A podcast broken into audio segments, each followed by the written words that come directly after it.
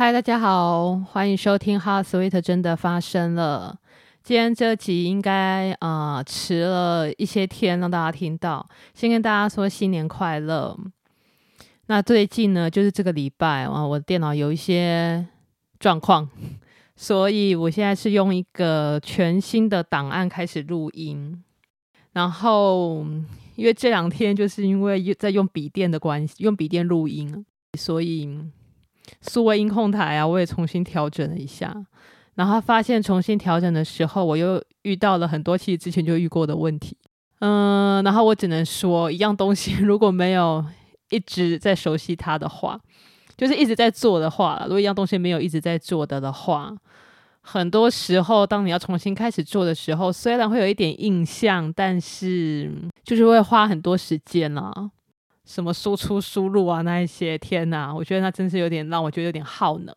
可是我觉得如果一直没有，对啊，不过也还好啦，就是还是有有比之前要好一点吧，起码比较知道什么东西会可以，什么东西要怎么做，会从哪个方向开始做这样。然后呃，可能这个礼拜到下个礼拜吧，就是呃，集数上面会比较没那么稳定播出一点这样。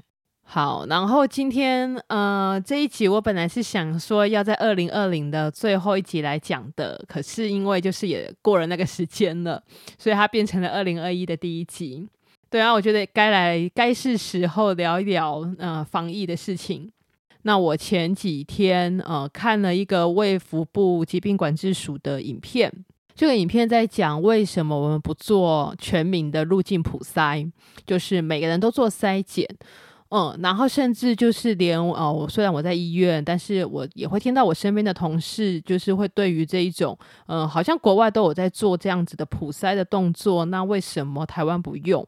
我在想，就是可以做点整理啦。那台湾的防疫算是普遍来说，应该算是蛮成功的。对，那我自己大概看了影片之后，我做了一些的整理，然后我希望就是可以用一种呃比较白话的方式吧。就是可以让听节目的人 也可以有一些了解，那我觉得这可能是我蛮想做的事情啦。对，那么呃，大概开始讲我们为什么不做普筛之前，首先我是想要谈一下，就是台湾的防疫的一些措施，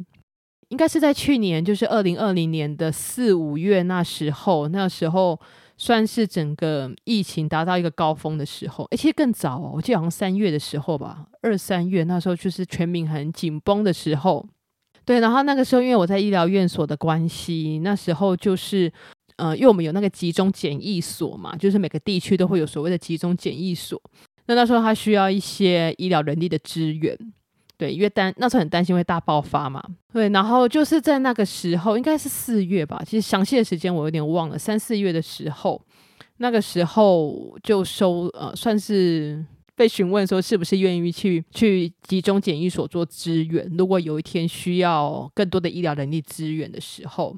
嗯，然后那时候就是我也签署就是同意书嘛，吼，就是如果真的有这种大爆发的时候，那我们就是会去集中检疫所做支援。我是觉得也是算很幸运啊，就是一直以来啊，台湾的这个呃防疫的隔离措施其实是做的算算是很不错的，全民很配合，所以到目前为止我都还没有被征召这样子，对，就还是都在医院里面工作，就没有到集中检疫所去做支援，也因为如此 才能够录这么多集的 podcast 的。那我们来讲一下啊，我们为什么不做全民普筛呢？嗯、那。筛检我们就要先讲，就是每一种筛检都有所谓的阳性跟阴性啊，吼，就是反应它会有阳性跟阴性，但同时也会存在有伪阳性跟伪阴性。伪阳性呢，就是伪装成阳性，但它其实没有感染，吼，就是假的嘛，吼，它伪装成阳性。伪阴性呢，就是它伪装成阴性，对，那它其实是有感染的，吼。好，那每一种筛检都会有所谓的阳性、阴性，然后也会有伪阳性跟伪阴性。那在讲这个伪阳性跟伪阴性带给这个筛检的后果的影响之前，呃，首先就是要谈一下流行病学里面的两个概念，然后流行病学里面在讲说，我们的筛检有分成敏感性跟特异性，这是什么意思呢？所谓的呃筛检的敏感性，就是指说。真正有生病的人，就是生病的人，他被验出是阳性反应的，这就是敏感性。那特异性呢，就是指没有生病的人，他被检验出来是阴性的，这就是一个呃筛检的特异性。那如果以这次的 COVID-19 哦，就是新型冠状肺炎来说的的话，我们的筛检的敏感性大概是九十 percent，也就是说，如果今天有一百个生病的人，那检验出来会有九十个是阳性反应，那么另外十个人呢，就是所谓的伪阴性哦。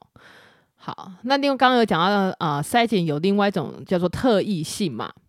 呃，特异性呢，如果以 COVID-19 来说的的话。啊，COVID-19 的特异性大概是九十五 percent，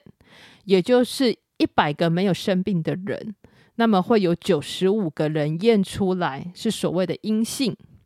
那么呢，另外这五个呢就是伪阳性。好，那这样子的一个呃伪阳性跟伪阴性会带给社会什么样子的负担跟状况呢？假如说今天所有入境的人，我们都做普筛。或者是所有高风险的人，我们都做普筛的话，就是普遍都做筛检的的话，那么伪阳性的这一群人，就是他其实没有得病，但被检验出来是阳性的这一群人，那他势必会啊、需要用到所谓的医疗，哦，会消耗医疗成本。医疗是有限的嘛，医疗人力也是有限的。那一旦这个呃伪阳性的人去用掉了所谓的医疗成本之后，那么真正阳性的人或是真正疾病严重的人，他就没办法进入医院做治疗。那这一群人呢，可能就会留在社区，留在家里。那么社区可能就会造成啊、更大的感染。另外一个风险呢、伪阳性来说的的话，就是伪阳性的人，我们也同时需要去框列需要做隔离跟裁剪的人嘛。那这种需要做隔离跟裁剪的人，一旦变多了，那么我们的检疫人员或者是民政人员哦，就会需要耗费更多的人力、更多的资源，那就增加社会成本。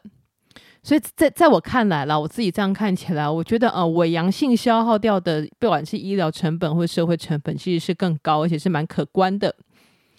那如果我们现在做全民普筛的的话，一定有啊、相对增高的伪阳性的状况嘛，吼，对，那就是这个是第一个要考量的。那伪阴性就是他明明有生病，可是他检验出来是个阴性的反应。哦，那假如没有做好一个居家的隔离，好，或者是没有做好自主健康管理，那么在社区当中就会引发更大的感染，就会变成是一种恶性循环。当然，除了哈，就是增加什么啊医疗成本跟社会成本之外，呃，每一项的筛检它所需要的都是相当的，也就也是一个成本，所以当然也会消耗掉更多的成本，这样子，不太符合成本效益吧，应该是这样子说。所以在目前来说，台湾呃，我们做的方式是采用所谓的入境的居家检疫，呃，居家隔离，还有后面有在加呃自主健康管理的部分。那有这些措施呢，最主要就是要避免扩大的接触。对，那这同时也是符合成本效益最好的方式。那我知道啊，昨天大家在跨年，那有很多地方县市政府取消了那个跨年的大型的聚会。那比较担心的也是这样子，就是可能疫情的重新的爆发这样。那当然也不是说所有大型聚会都要一定要停止嘛，对，当然还是可以有，但是就是真的要做好所谓的呃自主管理的动作。然后今天这一期我真的不知道我什么时候发哎、对啊，虽然现在录音听起来好像还顺顺的，但是，呃，等一下我可能还在做点后置的处理，这样子。好。那就先到这里，那这应该会是二零二一年的第一集嘛，嗯，那就也谢谢大家收听，然后祝大家新年快乐。那新的一年呢，就是希望真的疫情赶快趋缓，然后大家都要做好清洁卫生，保护自己，然后也保护其他的人。那这集就到这边喽，我们下一集哈 Sweet 真的发生了，空中再见，大家拜拜。